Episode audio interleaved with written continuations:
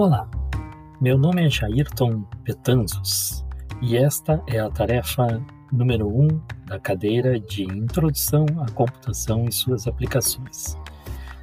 E neste podcast tentaremos responder duas questões: como é a história da computação e como podemos nos comunicar com os computadores. Vamos lá! Como é a história da computação? A computação surge com a necessidade de automatizar ou auxiliar nas tarefas do dia a dia. Computar assemelha-se a calcular. É o processamento automático da informação. Daí surge a palavra informática. Dados representam a informação isolada, que não transmite conhecimento. A informação é o resultado do processamento dos dados e tem um significado. Os dispositivos mecânicos surgiram por volta de 2000 a.C. e tem o seu representante mais famoso, o ábaco, que realiza operações algébricas. Depois temos um período longo e obscuro onde nada foi desenvolvido com esses propósitos. Somente em meados do século XVII, com a máquina de somar de Blaise Pascal, considerada a primeira calculadora mecânica, e alguns anos depois, após Gottfried Leibniz adicionar à sua máquina as operações de multiplicação e divisão. No século seguinte, Charles Babbage, com a colaboração de Augusta Ada Byron King, a condessa de Lovelace, criava uma máquina analítica programável através de cartões perfurados. Ada Lovelace é conhecida por ter escrito o primeiro algoritmo processado por um dispositivo.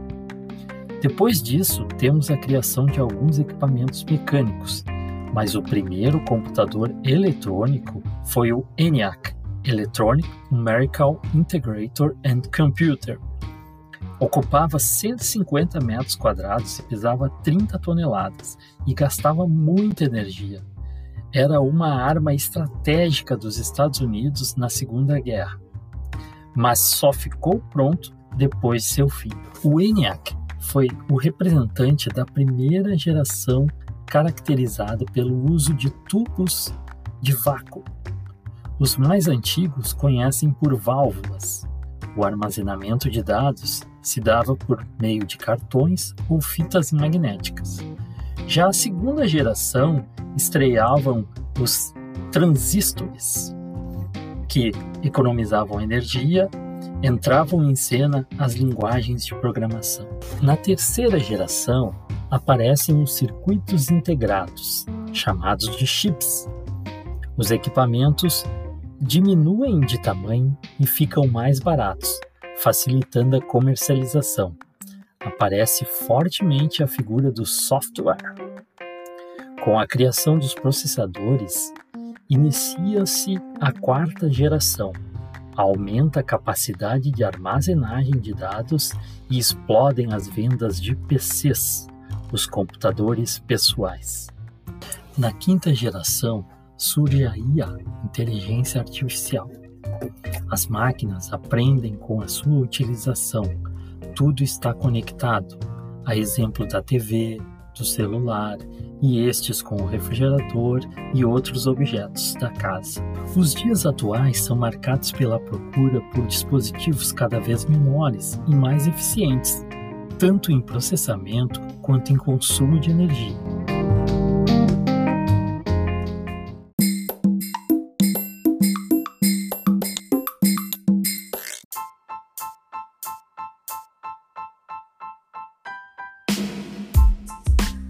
Como podemos nos comunicar com os computadores?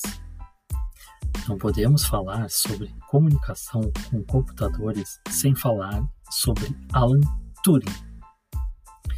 Ele é um dos responsáveis pela aplicação dos algoritmos nos computadores e pela criação dos conceitos de inteligência artificial. Este matemático é considerado o pai da computação e uma das mentes mais brilhantes do século XX. O computador, como é concebido atualmente, é baseado na máquina de Turing. Ele descreve que a máquina poderia ler uma série de zeros e uns de uma fita. Esses descreveriam passos necessários para a solução de um problema, gerando uma resposta para o algoritmo. O que ele propôs era capaz de resolver qualquer tipo de problema, algo que não damos valor atualmente. Ele acreditava que existia basicamente um algoritmo para solucionar cada problema. O problema principal era como descobrir a sequência desses passos e também como quebrar os problemas maiores em problemas menores. Ele idealizou um processo mecânico que poderia dizer se um procedimento lógico pode ser verdadeiro ou falso. Nasce a máquina de Turing dispositivo fictício que muda de função conforme necessário, criando assim uma, a lógica do algoritmo e toda a computação moderna. Ele previu, mesmo antes da IA, que as máquinas alcançariam o desempenho do cérebro humano. Sua vida sexual era conturbada. Turing era homossexual, sofreu perseguição e teve que tomar medicamentos, uma espécie de castração química, como pena pelo seu comportamento. Morreu em 7 de junho de 1954, vítima de envenenamento por cianeto, supostamente um suicídio. Em 2009, o governo britânico pediu desculpas publicamente Entretanto, somente em 2017, uma lei cancelou a condenação de todos que foram injustamente perseguidos. A lei foi batizada com o nome de Alan Turing. Esse foi o podcast da tarefa número 1 um da cadeira de Introdução de Computação e suas aplicações. Até mais!